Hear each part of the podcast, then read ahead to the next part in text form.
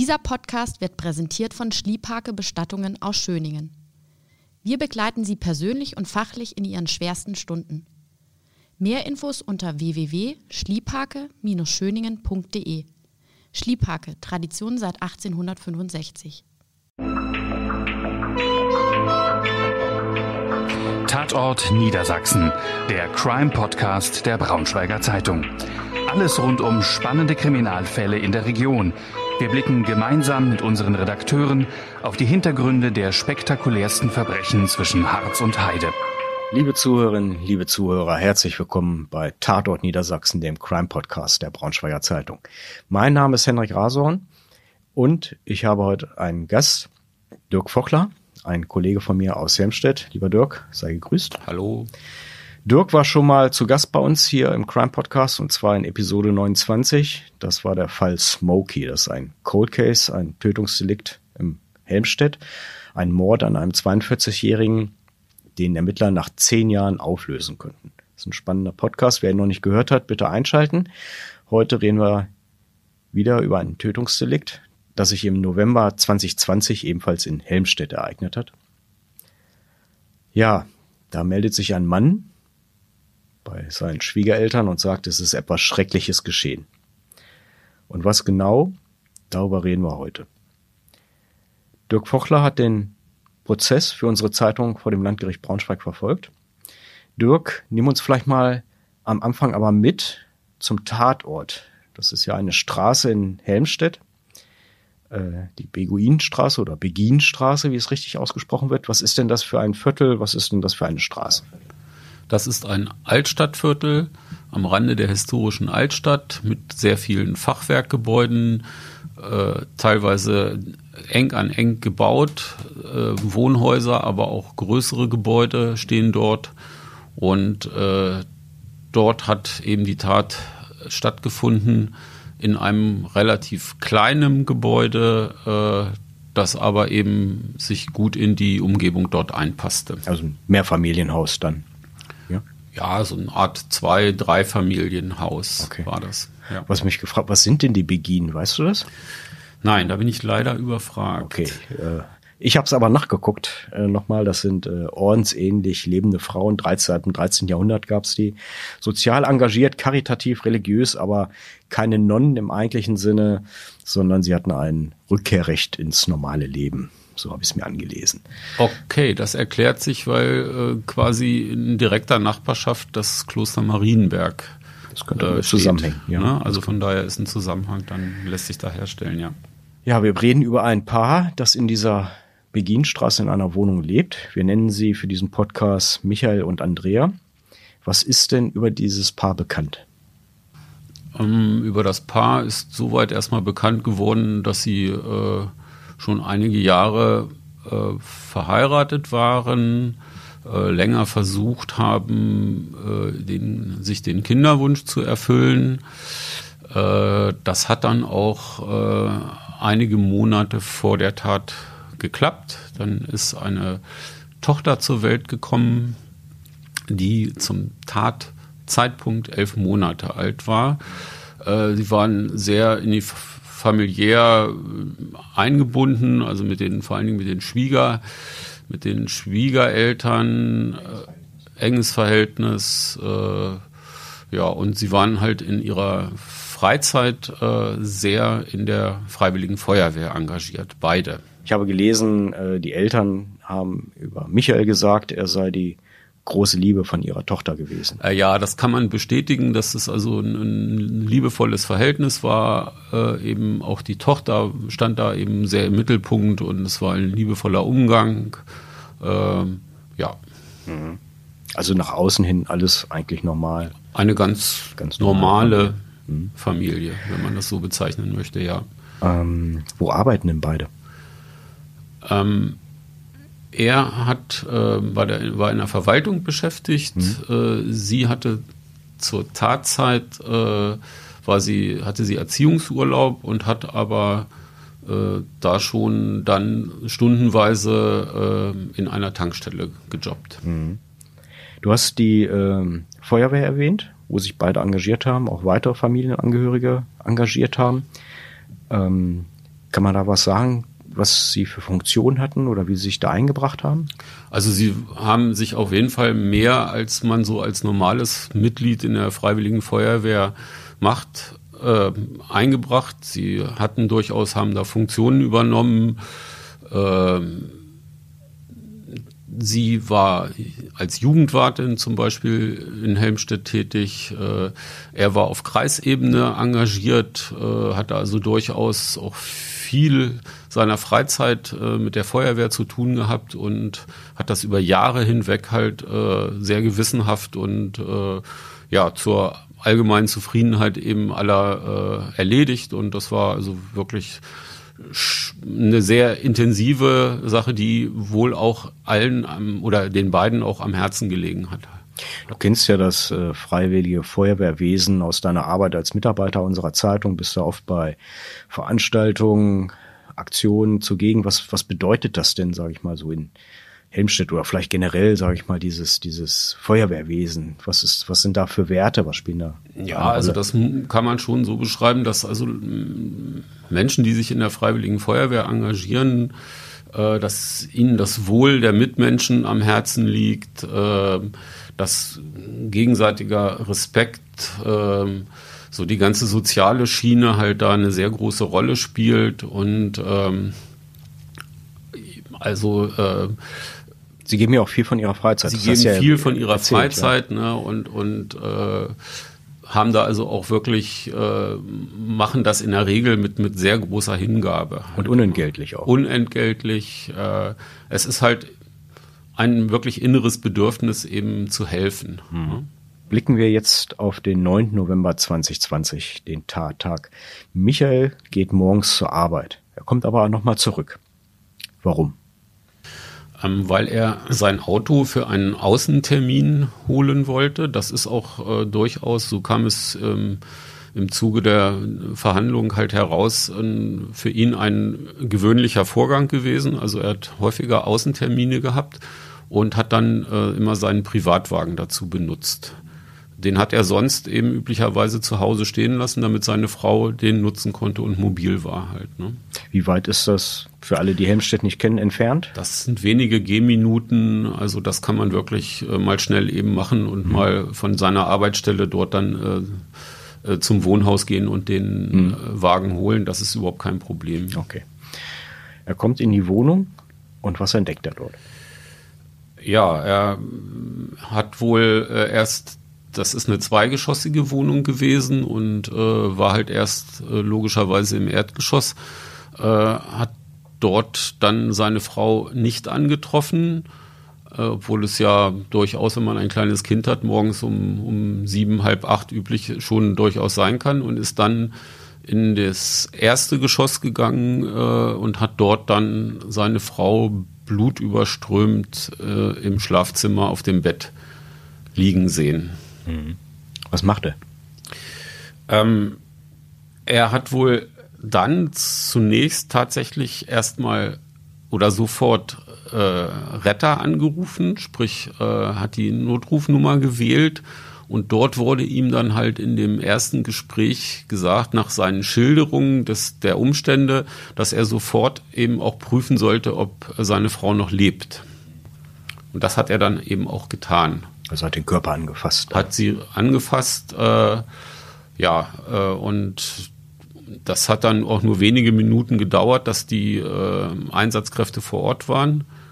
Und äh, als die Einsatzkräfte eintrafen, äh, saß er oder stand er vor dem Haus dann. Aber er hat nicht nur die Retter angerufen, was hat er noch gemacht? Er hat auch seine Schwiegereltern angerufen. Mhm. Die haben ihn dann vorm Haus getroffen? Die haben ihn vorm Haus getroffen und äh, da hat er dann quasi sie begrüßt mit dem, mit dem Satz, es ist etwas Schreckliches passiert. Äh, Muss ja auch ein schlimmes Bild gewesen sein. Blutende Hände, genau. blutverschmierte Hände. Aber das hat er dann erstmal nicht weiter erklärt. Äh, den äh, Schwiegereltern ist natürlich sofort in den Kopf gekommen, sich äh, natürlich auch um äh, erstmal zu schauen, was überhaupt passiert ist. Aber natürlich war auch sofort präsent, dass ja eben das kleine Kind, das elf Monate alte Kind eben da ist. Ne? Polizei nimmt Ermittlungen auf. Es wird eine Mordkommission gegründet. Ähm, was wird denn festgestellt zur Todesursache von der Frau? Ja, zur Todesursache äh, wird festgestellt, dass es also ähm, definitiv ein Mord war. Also es war es sagen wir ein Tötungsdelikt. Ein Tötungsdelikt, weiß man ja ein Tötungsdelikt. Äh, eine Selbsttötung konnte wurde absolut ausgeschlossen. Ähm, die ersten Untersuchungen haben dann ergeben, äh, dass es bis zu 20 äh, Stichverletzungen gegeben hat im gesamten Oberkörper.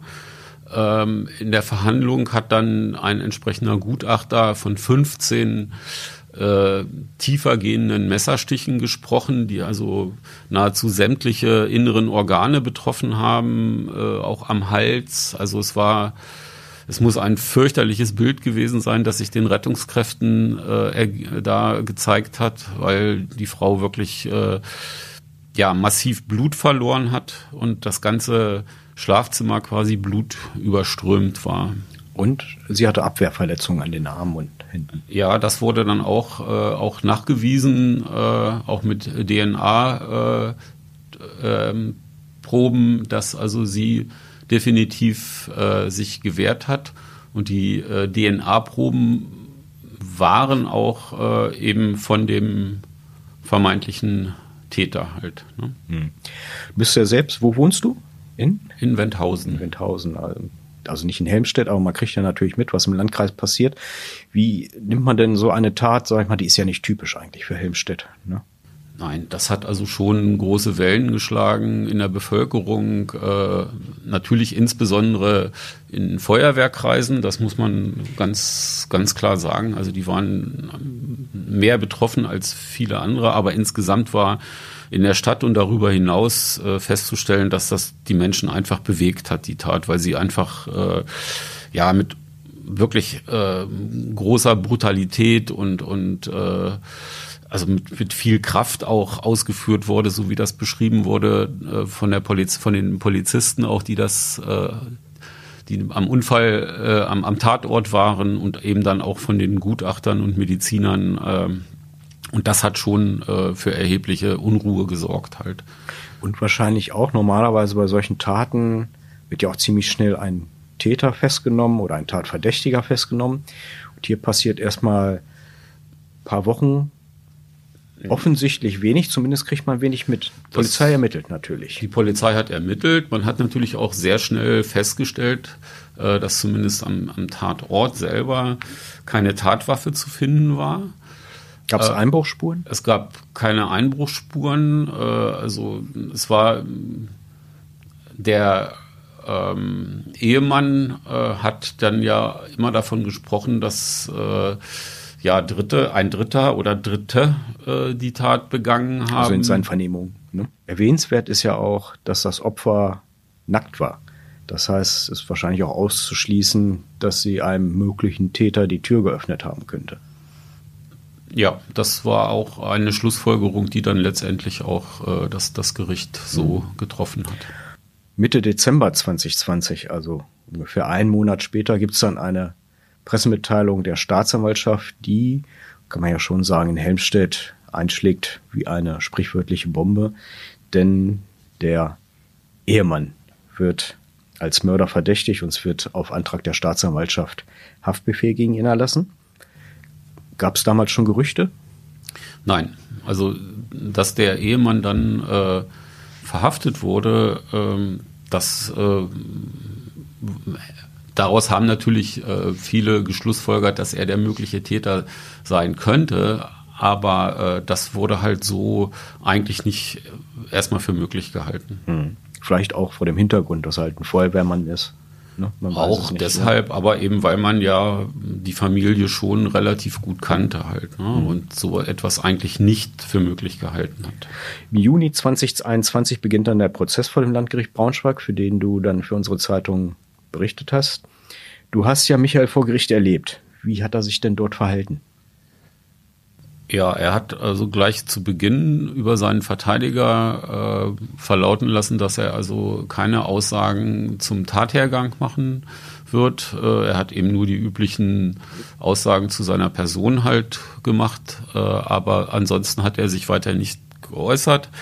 Er hat eigentlich die während des gesamten Prozesses äh, relativ regungslos äh, auf seinem Stuhl gesessen, hat äh, mit eigentlich immer dem gleichen Gesichtsausdruck äh, den Prozess verfolgt. Äh, hin und wieder waren mal so leichte Gemütsregungen zu erkennen, dass er mal den Kopf geschüttelt hat oder sich vielleicht mal nach hinten gelehnt hat. Äh, aber ansonsten hat er das eigentlich völlig regungslos und scheinbar emotionslos äh, äh, verfolgt, das ganze Verfahren. Die Eltern von Andrea waren Nebenkläger im Prozess. Gab es da Blickkontakte? Ja, das äh, konnte man schon verfolgen. Äh, da hatte ich zumindest einige wenige äh, Situationen, äh, meine ich so erkannt zu haben, dass er dann, wenn äh, die seine Schwiegermutter äh, den direkten Blickkontakt gesucht hat, dass er dann auch mal den Kopf weggedreht hat. Sie saßen sich also im Prinzip vis-à-vis ja. vis -vis, mit einem Abstand vielleicht von drei, vier Metern gegenüber während des gesamten Prozesses. Es waren ja etliche Verhandlungstage. Ähm, die beiden, also auch der Vater war halt immer, der Schwiegervater, das war halt immer mit äh, bei dem Prozess, bei den Verhandlungstagen mit dabei. Äh, ja, die haben das sehr, muss man sagen, tapfer äh, durchgestanden. Äh, es war schon so, dass es Situationen gab, wo äh, die Schwiegermutter mal die eine oder andere Träne äh, weggedrückt hat, beziehungsweise das Taschentuch rausgeholt hat und man gemerkt hat, dass es ihr sehr nahe geht, was da geschildert wurde, insbesondere die Schilderungen über den Tathergang. Eine Besonderheit bei diesem Prozess war ja wohl auch, dass er unter großer Anteilnahme der Öffentlichkeit stattgefunden hat. Ja, die Beteiligung der Öffentlichkeit war also weit überdurchschnittlich. Ähm, also natürlich am Anfang äh, sowieso, da war also waren die Zuschauerbänke halt gut gefüllt. Und Medien natürlich auch zahlreich vertreten. Medien waren, überregionale Medien waren auch dort, wir natürlich auch. Äh, es waren auch Fernsehsender halt äh, vor Ort, die da immer wieder äh, an den einzelnen Tagen äh, Interviews auch aufgenommen haben. Also das war schon weit über das normale, sonst übliche Maß hinaus. Aber eben auch viele Zuschauer dann und auch aus Feuerwehrkreisen nehme ich an. Es waren sehr viele Feuerwehrleute anwesend, äh, auch durchaus immer wieder mal unterschiedliche. Also das hat sich dann eben natürlich auch in Feuerwehrkreisen rumgesprochen, dass der und auch sicherlich durch unsere Berichterstattung, äh, dass in der Prozess jetzt läuft und äh, da beide ja sowohl äh, Angeklagter als auch Opfer äh, und auch die äh, Schwiegereltern des Opfers sehr, äh, des Täters sehr äh, engagiert waren und bekannt waren in Feuerwehrkreisen, war die Feuerwehr dort immer vertreten, ja. Mhm. Die Ermittler, klar, die haben natürlich viel zusammengetragen, aber eigentlich keine echten Beweise. Ne? So die das Tatmesser ist Nein. bis heute Nein. verschwunden geblieben. Nein, ne? also sie haben weder das Messer gefunden, noch äh, gibt es irgendwelche Zeugen, die jetzt dann hätten ermittelt werden können. Augenzeugen jetzt beispielsweise. Augenzeugen. Ja. Äh, also Tochter das, war zu klein, die wird nichts sagen können. Nein, das, die war ja mit elf Monaten, ja. war sehr wahrscheinlich äh, Tatzeuge, äh, Zeugin. Aber äh, es gab nichts wirklich ähm, hundertprozentig Belastbares. Okay. Vielleicht müssen wir uns jetzt doch nochmal die Beziehung dieses Paares nochmal genauer angucken. Denn es kommt ja raus, dass so toll, wie das nach außen alles schien, dann doch nicht gewesen ist. Was wird denn bekannt? Ja, es ist bekannt geworden dann im, im Laufe des Prozesses, dass also der Angeklagte eben schon länger eine Beziehung zu einer Arbeitskollegin äh, geführt hat. Ähm, das war eben auch für die Eltern des Opfers äh, komplett neu. Das haben sie wirklich am Tattag dann äh, von ihrem Schwiegersohn erfahren. Äh, hingegen Arbeitskollegen äh, äh, von ihm waren schon informiert und wussten, dass er eine außereheliche Beziehung geführt hat, ähm, haben das aber natürlich nicht unbedingt jetzt weitergetragen, so dass also das äh, aus dem Familienkreis äh, eigentlich niemand wusste. In welchem Zusammenhang hat er das denn am Tattag ausgerechnet seinen Schwiegereltern erzählt? Weißt du das? Nein, das ist auch nicht so richtig klar geworden. Also er hat wohl zuerst halt gesagt, äh, dass wie er halt äh, die, die Tochter, also seine Frau aufgefunden hat. Ähm, und in weiteren Gesprächen dann hat er das, hat er sich da offenbart und hat das eben äh, seinen Schwiegereltern dann erzählt. Okay. Wir nennen seine Affäre mal Jennifer. Was ist denn über diese Frau bekannt? Ah, also zunächst ist äh, bekannt geworden, dass sie halt eine Arbeitskollegin halt äh, mhm. von ihm ist, dass sie jünger war als er. Äh, ansonsten sind weitere private Dinge jetzt im größeren Umfang nicht wirklich bekannt geworden. Wie ernst ist das Ganze? Ja, darüber, darüber gibt es unterschiedliche Aussagen halt. Ne? Also es, es gibt Arbeitskollegen, die auch als Zeugen aufgetreten sind, die das jetzt nicht unbedingt so als, als weitergehendes oder als, die das eher so als Affäre bezeichnet haben. Ähm, aber es gibt eben auch andere Hinweise, dass es durchaus äh, eine, ernst gemeinte, von beiden Seiten ernst gemeinte äh, Beziehung halt war. Du hast ja erwähnt, Arbeitskollegen wussten davon. Ähm, irgendwann kommt ja dieses Gerücht über die Affäre auch bei Andrea an. Und wie reagiert sie darauf? Ja, sie hat ihn halt dann äh, zur Rede gestellt und hat äh, also klar eingefordert, dass er eben ein wirklich äh, deutliches, nachhaltiges Bekenntnis zu der Familie abgibt und eben hat eben auch gefordert, dass er natürlich diese Beziehung äh, sofort beenden soll. Dem hat er dann auch zugestimmt. Äh, aber das war eben ein reines Lippenbekenntnis, weil er hat also ohne irgendwelche Abstriche äh, die Beziehung zu äh, der äh, Jennifer hm. weitergeführt. Sein Doppelleben fortgeführt. Ja. Woher weiß man das denn, dass sie sozusagen, wie sie reagiert hat? Wie ist das bekannt worden? Hat sie mit jemandem drüber gesprochen? Ähm, also insbesondere ist es äh, herausgekommen, halt, dass äh, durch die Auswertung äh, diverser äh, Chat äh, Kommunikation in, in unterschiedlichen äh, sozialen Medien halt ne, und mhm. Messenger-Diensten. Mhm. Zu dieser Konfrontation kommt es Mitte September 2020. Du hast gesagt, Michael hört nicht auf, er macht weiter mit seiner Affäre. Und diese Kommunikation, diese Auswertung, das ist ja das ganz Interessante in diesem Verfahren, dieses Wertvolle für die Ermittler, denn da kommt ja noch viel mehr bei rum. Und was kriegen denn die Ermittler dabei raus? Also darüber haben sich letztendlich Anhaltspunkte ergeben, beziehungsweise ähm, sie haben halt ähm, sich tatsächlich darüber äh, unterhalten, äh, dass, äh, also es gibt da zum Beispiel ein, äh, eine Aussage von der Freundin, die da, die vor Gericht auch vorgetragen wurde, dass sie äh, in einem äh, Chat geschrieben hat, äh, sie muss bis Weihnachten weg sein. Daraus kann man natürlich jetzt alles Mögliche schlussfolgern.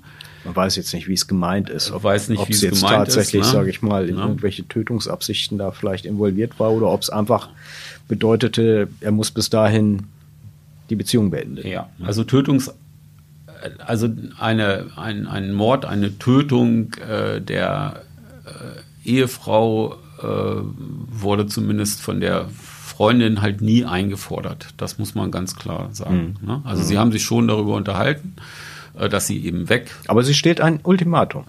Ja, bis, sie hat gesagt, bis Weihnachten. Bis Weihnachten. So, jetzt ist Michael unter Druck. Was steht denn noch in den Chats? Ne? Beispielsweise lese ich, er hätte Kontakte zur Mafia? Ja, Wie ernst er, ist denn das zu nehmen? Das hat er öfter angeführt, das hat er auch wohl gegenüber Arbeitskollegen mal geäußert, aber äh, ja, das, das, äh, also im. Da wollte sich wohl jemand wichtig machen, was? Oder? Den Eindruck konnte man gewinnen, denn auch das war jetzt auch im, im, im Zuge der Verhandlungen halt äh, gab es keine Hinweise darauf, dass er in irgendeiner Form, äh, wie auch immer, Kontakt da zu Dritten hatte, die also vielleicht als ja, Auftragsmörder äh, da hätten ja. irgendwie tätig werden können. Ja. Aber was wahrscheinlich ganz interessant und entscheidend auch für die spätere Verurteilung ist, äh, sind Aussagen wie, dass eine Scheidung aus finanziellen Gründen für ihn nicht in Betracht kommt. Ja, das hat er wohl auch mehrfach äh, geäußert. Äh, der Hintergrund ist einfach der, dass das Haus wohl ihnen gemeinsam gehört hat. Und da hätte er ja dann letztendlich, äh, wenn sie jetzt keine Gütertrennung gehabt haben, was offensichtlich nicht der Fall war, dann hätte er ja seine Frau eben auszahlen müssen und dazu hat er sich finanziell nicht in der Lage gesehen. Weiteres Stichwort gebe ich dir mal, blauer Eisenhut. Was hat es denn damit auf sich? Ja, das äh, wurde halt eben auch äh, thematisiert, dass äh, man damit ja äh, die Ehefrau vergiften könnte. Das ist die giftigste Pflanze Europas, habe genau. ich angelesen. Genau. Kann bei Einnahme äh, die Atemmuskulatur leben und damit dann dementsprechend zum Tod mhm. führen. Da hat es aber auch keine äh, Hinweise gegeben, dass äh, wirklich versucht wurde, äh, an dieses Gift heranzukommen. Äh, das war halt eben auch nur äh, eben den Chatnachrichten zu entnehmen, aber es konnte nicht äh, ausermittelt werden, ob es tatsächlich Versuche gegeben hat, das zu besorgen halt. Ne? Hast du den Eindruck, da ist äh, tatsächlich, sage ich mal, auf der Seite von Michael die Idee schon entsprungen oder wird eine Idee verfolgt, seine Partnerin zu töten oder ist das alles so Ideen in den Raum zu werfen, um die Affäre so ein bisschen zu beschwichtigen, äh, bei der Sache zu bleiben? Also wie ernst ist das alles zu nehmen? Was glaubst du? Also das ist, ist schwierig zu beantworten. Das ist jetzt so aus den Beobachtungen, da er sich ja nie zu öffentlich nie geäußert hat, hat äh, lässt sich das äh, wirklich äh, schwer beantworten. Vom, vom Eindruck, den ich so äh, gewonnen habe aus den ganzen Prozesstagen, äh, würde ich sagen, äh, dass er eigentlich nicht wirklich langfristig und methodisch geplant hat, seine Frau zu töten. Also das ist, kann man, glaube ich, ausschließen. Wie hat er denn reagiert, als diese Chatverlaufe jetzt beispielsweise verlesen wurden? Hat er sich er irgendwas anmerken lassen? Dort hat er auch gar nicht reagiert. Ne? Also er hat weder bei, als der Gutachter die, die äh, Tat, die Messerstiche äh, aufgelistet und wirklich äh, sehr detailliert jeden einzelnen Stich geschildert hat, hat er nicht reagiert und auch bei dem Verlesen der, das waren, das ging ja fast, das waren ja mehrere Stunden mhm. insgesamt, mhm. an denen diese Chatnachrichten verlesen wurden, äh, hat er auch überhaupt keine Reaktion gezeigt. Ja. Ja, diese Handychats sind dann tatsächlich die stärksten Indizien, die es dann gibt. Und es kommt zu einer Verurteilung von ja. Michael. Was hat denn das Schwurgericht festgestellt? Ja, das Schwurgericht hat also äh, festgestellt, dass er eben ähm, nur er als Täter in Frage kommt.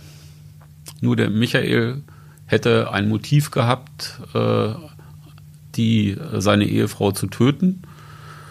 Ähm, es hat gleichzeitig festgestellt, dass die Freundin, die Jennifer, eben eigentlich keinerlei Nutzen davon hatte, äh, gehabt hätte, äh, wenn jetzt die äh, Andrea halt die Ehefrau getötet würde. ich habe sogar gelesen, sie hätte noch eine weitere Affäre gehabt, parallel laufend. Das wurde kurz angerissen, ja. Ähm, aber dazu hat sich auch wohl der äh, Angeklagte halt äh, in den polizeilichen Vernehmungen nicht eingelassen. Also das äh, das äh, war auch den, den Aussagen der Arbeitskollegin durchaus, äh, ja, man konnte das schlussfolgern, aber äh, das war dann am Ende auch kein großes Thema mehr. Ne? Also da war einfach nur die Beziehung zu ihm halt das, das Entscheidende halt. Ja. Also kein Unbekannter, kein dunkler Mann, der da plötzlich auftaucht also es in gab der Wohnung? Keinerlei Hinweise. Das hat also der Richter äh, Ralf Michael Polonski in der Urteilsbegründung nochmal klar herausgestellt. Es konnte also, mm, in, sie haben keinerlei Hinweise gefunden, dass irgendwie in welcher Form auch immer Dritte an dieser Tat mhm. beteiligt äh, gewesen sind. Mhm. Wie stellt sich jetzt also die Tat dar? Was ist wahrscheinlich an diesem Tattag passiert? Es wird wahrscheinlich so gewesen sein, dass äh, der Michael, bevor er zur Arbeit gegangen ist, äh, also er hat wohl 6.30 Uhr äh, äh, an seiner Arbeitsstelle eingestempelt, ähm, eben vorher, also im Zeitraum, so wie der Gutachter das gesagt hat, zwischen 4 Uhr und 6.30 Uhr seine Frau getötet hat. Das, äh, daran hat also das Gericht keinen Zweifel gelassen. Weil die Taten danach ähm, haben sie eigentlich äh, auch ausgeschlossen. Ja. Aber das kann man jetzt auch nicht sagen. Also theoretisch wäre es möglich, dass die Tat zwischen 4 Uhr und 7.30 Uhr dem bis zum Eintreffen der Rettungskräfte halt äh, mhm. geschehen sein, hätte geschehen mhm. sein können. Sie war ja nicht auf der Stelle tot, sondern sie ist, glaube ich, verblutet. Sie ist verblutet. Ja. Sie hat sich also wohl auch relativ heftig gewehrt. Also das und bei der allein auch, aufgrund der Anzahl der Messerstiche muss das auch ein relativ langer Kampf gewesen sein. Es sind ja eben auch Abwehrspuren sichergestellt worden. Mhm. Äh, also das wird nicht äh, in wenigen Sekunden äh, abgelaufen sein. Wahnsinn, ne? Also er sticht seine Frau nieder, das kleine Kind ist in der Wohnung und er geht weg und überlässt beide, wenn man so möchte, ja fast sein. Also das Gericht hat festgestellt, dass die Tat aus niederen Beweggründen geschehen ist ähm, und dass eben, ja, wie du schon gesagt hast, die Frau als also völlig äh, unvermittelt und unvorbereitet und äh, natürlich in keinster Art und Weise damit gerechnet hat. Äh, sie lag halt im Bett, ja, also und dass da jemand mit dem Messer auf sie einsticht. Wobei dann müsste eigentlich auch eine Verurteilung wegen Heimtücke in Betracht kommen, wenn sie den Angriff nicht sehen konnte. Aber anscheinend haben dafür dann die Beweise dann nicht ausgereicht aus Sicht der Kammer. Ja, so muss man das äh, interpretieren. Ja. Wie hat denn der Richter Polomski diesen ganzen Fall sozusagen gewürdigt? Ja, er hat halt einmal gesagt, dass es wirklich äh, eigentlich eine unvorstellbare Tat halt ist und ähm, dass man das natürlich auch überhaupt nicht nachvollziehen kann, nicht wirklich.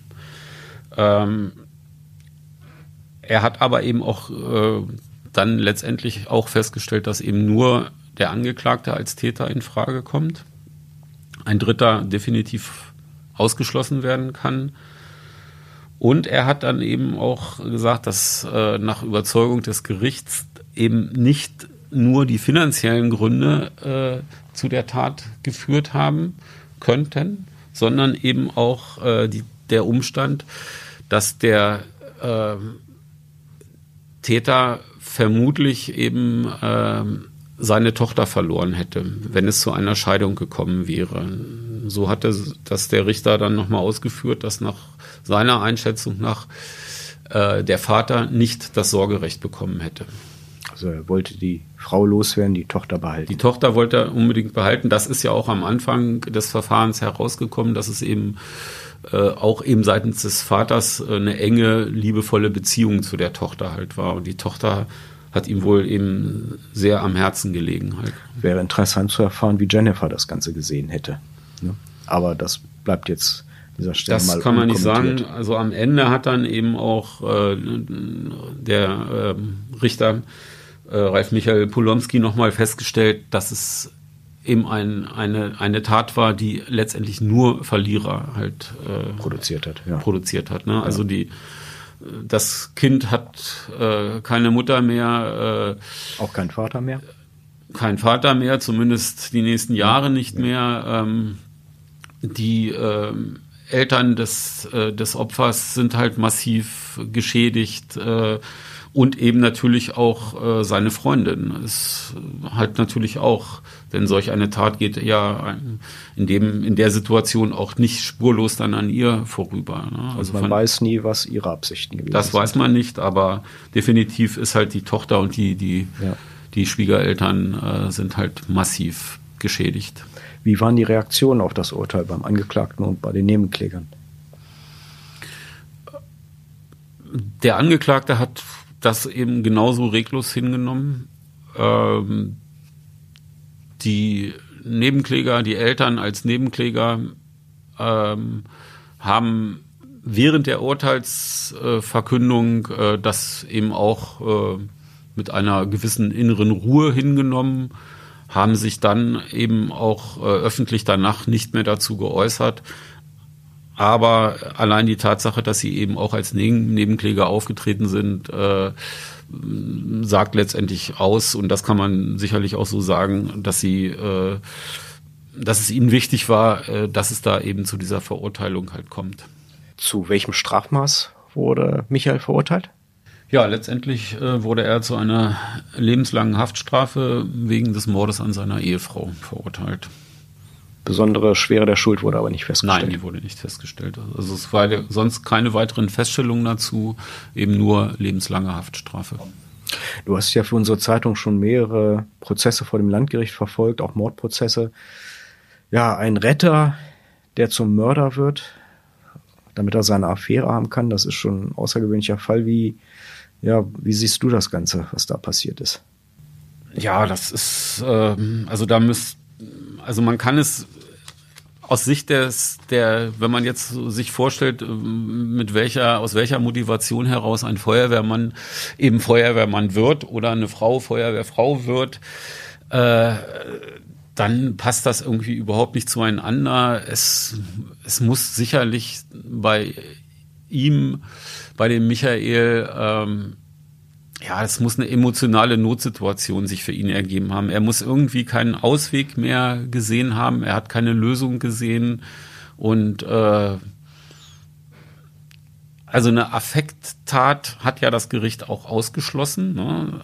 Äh, sie haben allerdings auch festgestellt, dass das wahrscheinlich nicht langfristig geplant hat, aber in irgendeiner Form schon dann irgendwie geplant hat. Und das war ja, es ist also völlig untypisch äh, und lässt sich natürlich mit den mit den Werten, die die äh, Einsatzkräfte der Feuerwehr vertreten äh, und auch leben vor allen Dingen. Das muss man ja auch klar sagen. Also da sind ja gibt es ja sehr sehr viele Beispiele, wie Feuerwehreinsatzkräfte und auch andere Einsatzkräfte, die ehrenamtlich, gerade die Ehrenamtlichen sind, also da sehr sehr äh, wertebewusst ne, und und äh, also das passt überhaupt nicht zueinander. Ne? Das, das haben auch die äh, anwesenden Feuerwehrleute immer wieder in den Gesprächen kundgetan, dass sie, dass aus ihren Reihen jemand solch eine Tat äh, vollbringt, das war also unvorstellbar halt. Ne? Ja, aber irgendwann muss halt so ein dunkler Gedanke bei ihm aufgetaucht sein, der sich dann irgendwann in dieser Tat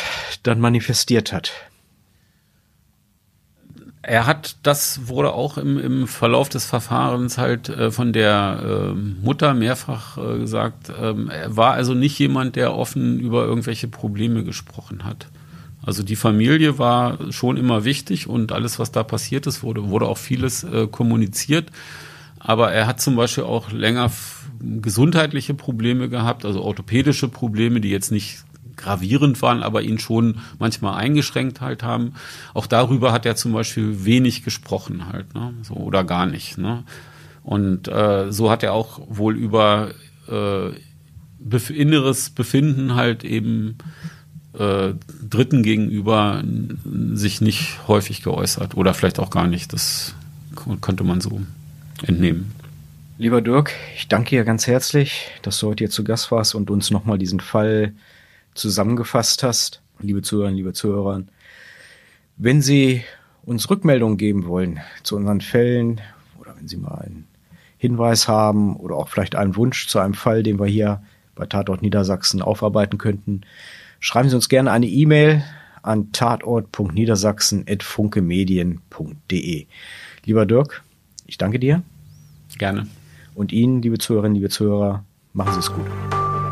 Mehr Podcasts unserer Redaktion finden Sie unter braunschweiger-zeitung.de slash podcast.